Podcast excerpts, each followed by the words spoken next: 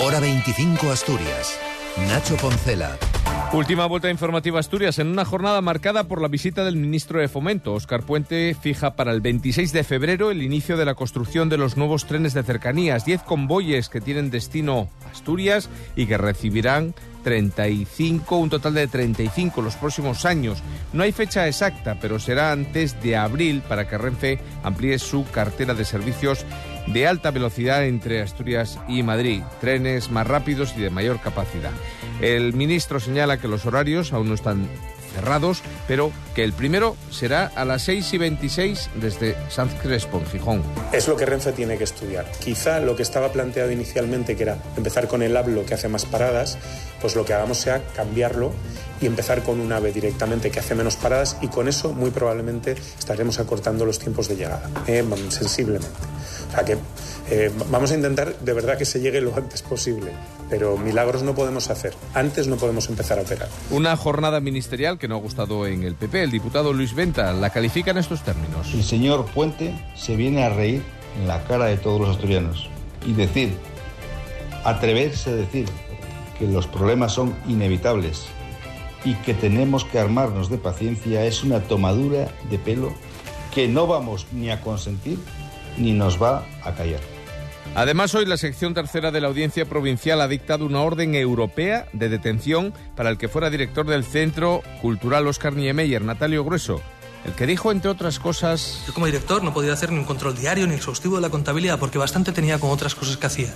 Fíjense, ni más ni menos que crear el mayor, el mayor y el mejor centro cultural del mundo. Dicho esto de manera ofendida en su comparecencia en la Comisión de Investigación de la Junta General del Principado, los tribunales lo condenaron a ocho años de cárcel por un delito continuado de malversación de caudales públicos en concurso por un delito de falsedad en documento mercantil, además de un delito societario. Ahora la audiencia considera la probabilidad de que el penado haya abandonado España, motivo por el que se dicta esta requisitoria internacional.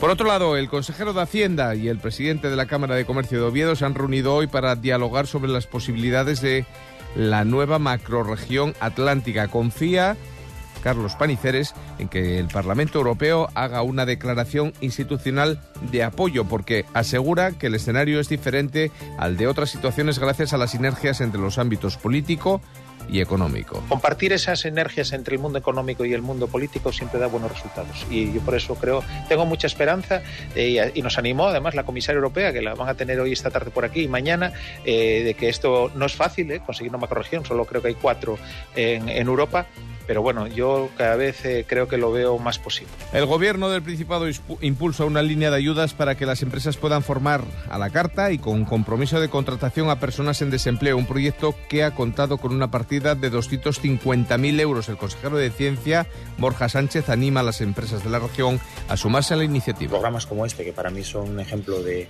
esa formación a medida que necesitan las empresas, de cómo podemos desde la Administración y desde el Servicio Público de Empleo realizar este, este apoyo, visibilizarlo, darlo a conocer, animarlo a que haya más empresas que utilicen este tipo de programas. Y Medio Rural refuerza este año su apoyo a un producto muy típico, el chosco de tineo, con más fondos para el control y la promoción del producto. La partida sube casi un 15%. Escuchamos al consejero de Medio Rural, Marcelino Marcos. Si queremos avanzar, eh, tenemos que ser capaces de, de no solamente producir productos saludables, de calidad, sin luego ser capaces de venderlo. Y a veces no solamente vale con ser bueno, puede sonar mal, sino hay que parecerlo. Y, y desde ahí las campañas de promoción son fundamentales.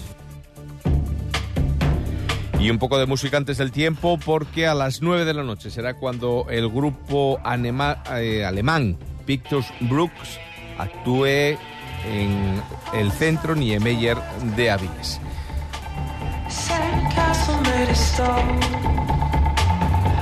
Y el tiempo, mañana, el viernes, va a llegar más o menos como hemos acabado o a mitad de día de hoy. Predominio de cielos nubosos, no se descartan, que descartan lluvias débiles y chubascos, sobre todo en la cordillera y en la costa, que tenderán a remitir por la tarde cuando se abrirán grandes claros. En cuanto a las temperaturas, las principales ciudades de la región van a tener unas mínimas ya más bajas